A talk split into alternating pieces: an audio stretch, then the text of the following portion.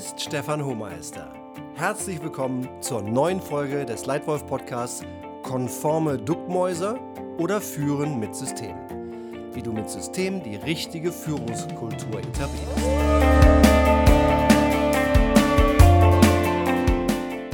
Klasse, dass du heute wieder hier dabei bist. Der Zweck des Leitwolf Podcasts generell ist dir Anregungen zu geben zu gutem Führen. Ich gebe dir dabei meine Perspektive, auch meine größten Fehler, meine Erfahrung aus 30 Jahren praktischer Führungsarbeit in drei verschiedenen Industrien. Mit diesem Podcast gebe ich dir gerne all diese Erfahrungen weiter, sodass du als Leitwölfin oder als Leitwolf für deine Mitarbeiter, für deine ganze Firma, für dein Team und für dich selbst davon profitieren kannst.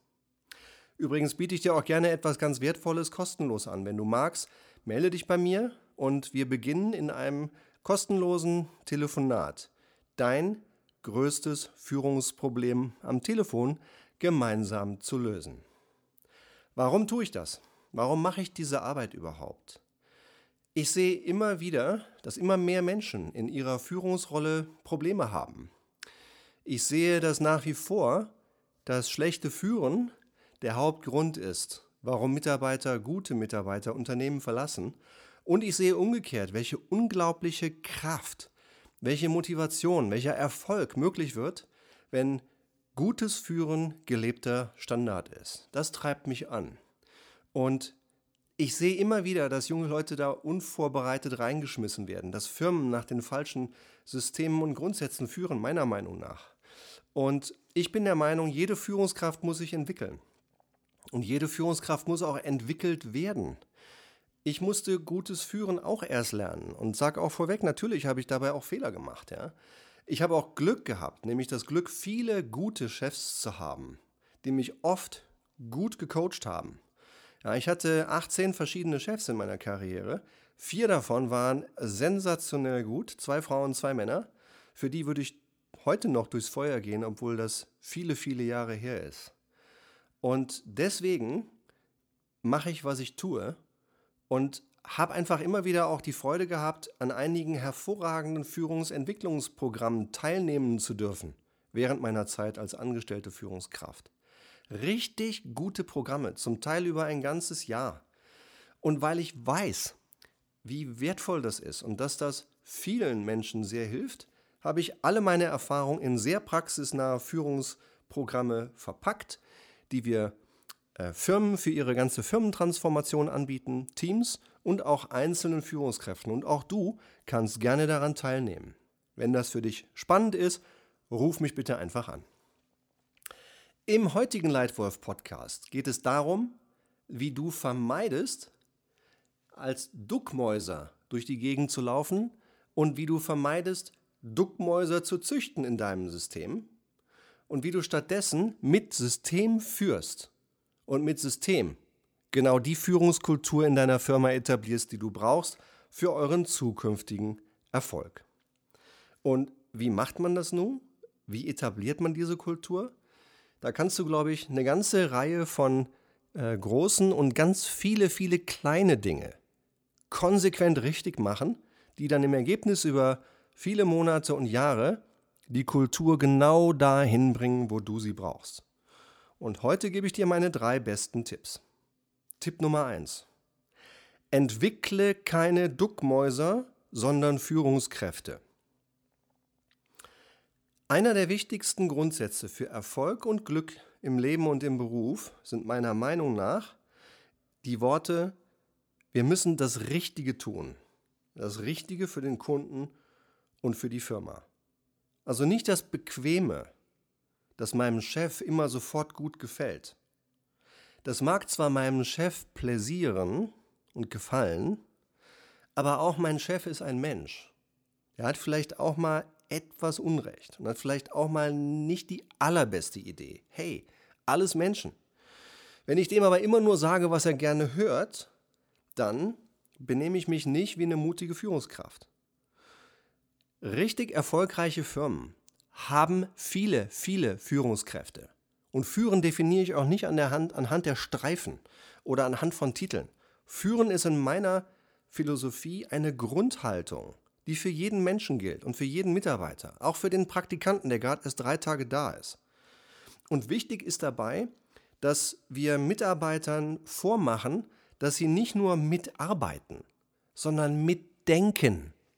Ja? Mein guter Freund Ralf Krüger aus Frankfurt, der mit seiner Firma AMC Raketenerfolge im Marketingbereich feiert, der sagt immer einen Satz, der, der ist einfach sensationell. Ganz einfach. Stefan, Denken hilft. Ich kann nur sagen, das ist voll richtig, lieber Ralf. Denken hilft. Denken gibt mehr Optionen, bessere Lösungen, bessere Entscheidungen, bessere Ergebnisse. Aber nur wenn du als Führungskraft, egal ob du jetzt erstmals führst, ob du ein ganzes Land führst oder ob du eine weltweite Firma als CEO führst, egal welche Führungsrolle du hast, nur wenn du als Führungskraft den Widerspruch zulässt, die andere Meinung förderst, auch und gerade wenn sie von deiner eigenen abweicht, dann und nur dann schaffst du mutige Führungskräfte. Dann machst du die Angst weg, ihrem Vorgesetzten zu widersprechen. Und jetzt einfach eine Frage an dich. Reflektier doch mal gerade. Was machst du denn eigentlich? Wie machst du das? Wie oft förderst du unbequeme, polarisierende Meinungen? Möchtest du in Wirklichkeit lieber, dass andere sagen und tun, was du für richtig hältst? Oder lässt du gerne deine Meinung durch andere verändern, vorausgesetzt, sie haben eine gute Begründung? Hältst du den Widerspruch durch andere aus? Hältst du den Widerspruch aus durch jüngere Mitarbeiter, die vielleicht biologisch deine Kinder sein könnten? Wertschätzt du den Widerspruch sogar, wenn er gut begründet ist?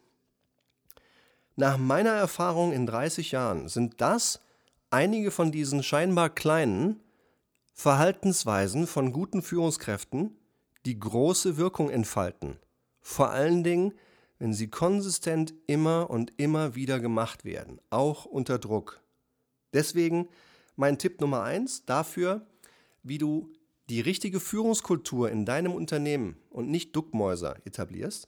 Entwickle keine Duckmäuser, sondern Führungskräfte. Tipp Nummer zwei: Negative durch positive Grenzen ersetzen.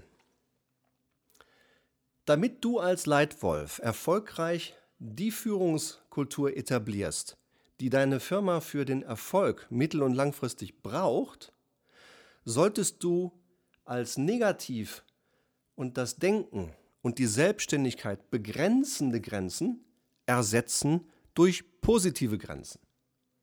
Was meine ich damit?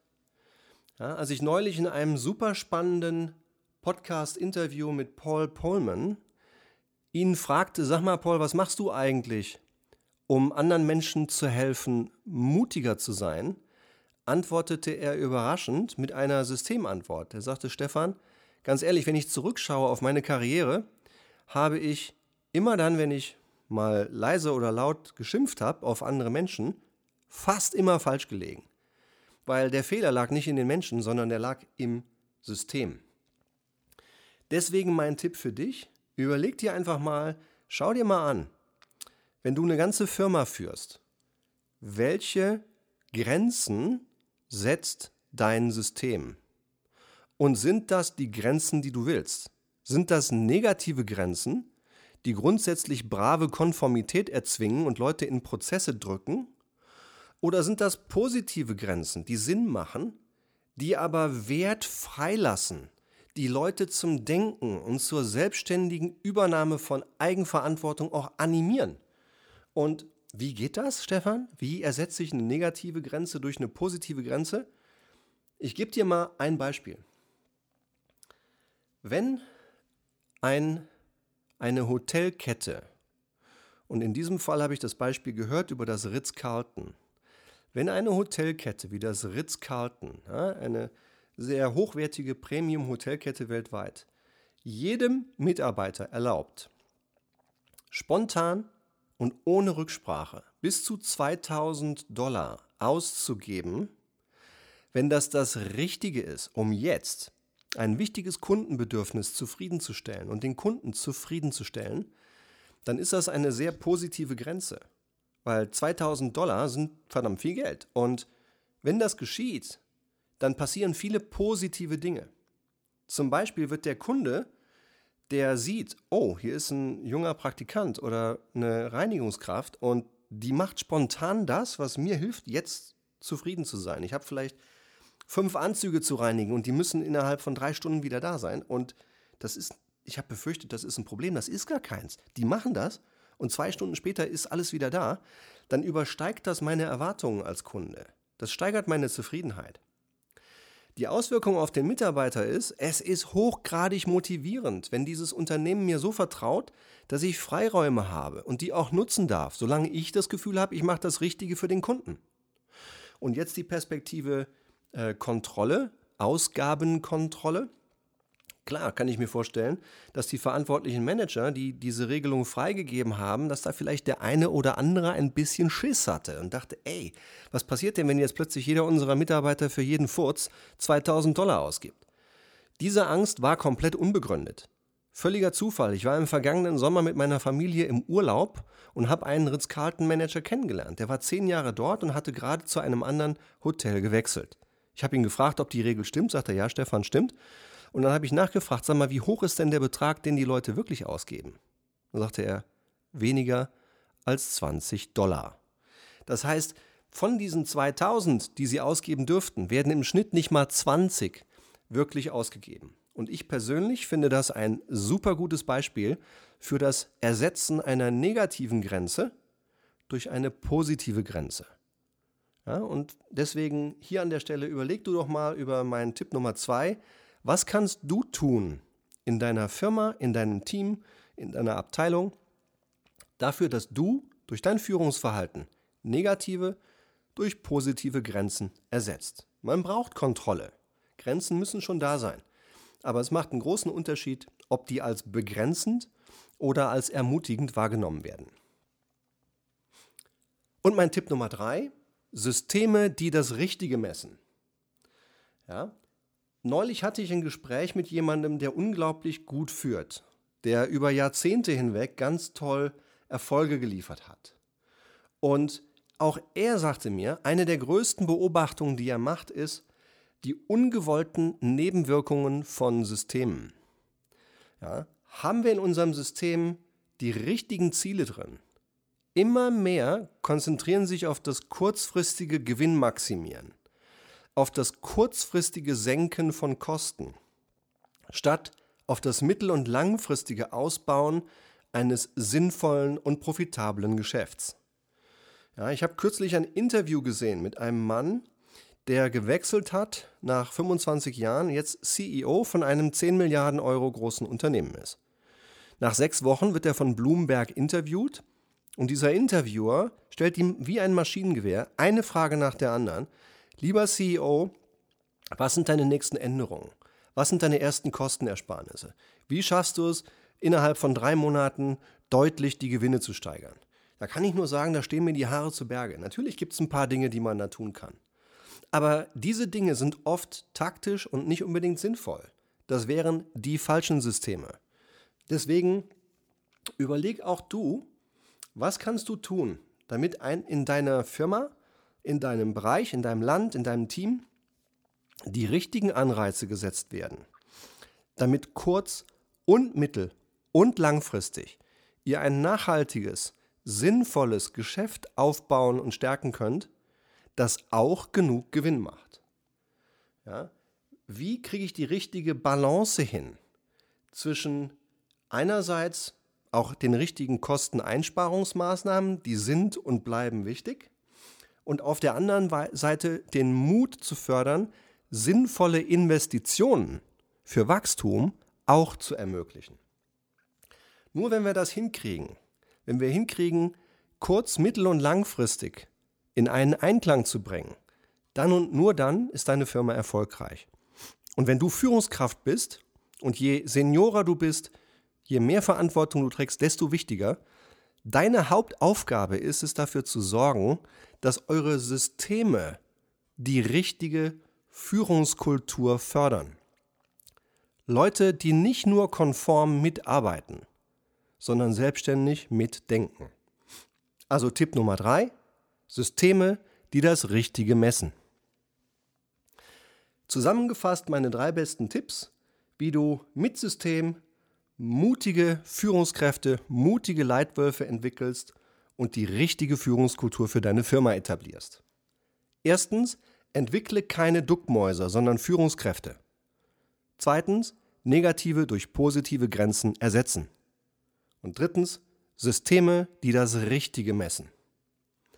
Und wie gesagt, biete ich dir als Leitwolf Podcast-Hörer gerne exklusiv an, mit mir in ein kostenloses, wertvolles erstes Gespräch einzutreten. Melde dich per E-Mail oder Telefon und wir starten am Telefon dein größtes Führungsproblem gemeinsam zu lösen. Und möchtest du vielleicht weiterhin diese Tipps hier erhalten, diese Tipps zu gutem Führen, dann abonniere diesen Leitwolf Podcast. Hier kommt jede Woche eine neue Folge mit konkretem Praxiswissen, wie du dich selbst und andere zu Erfolg durch gutes Führen bringst. Für heute vielen, vielen Dank für deine Zeit und für deine Aufmerksamkeit. Dein Leitwolf Stefan.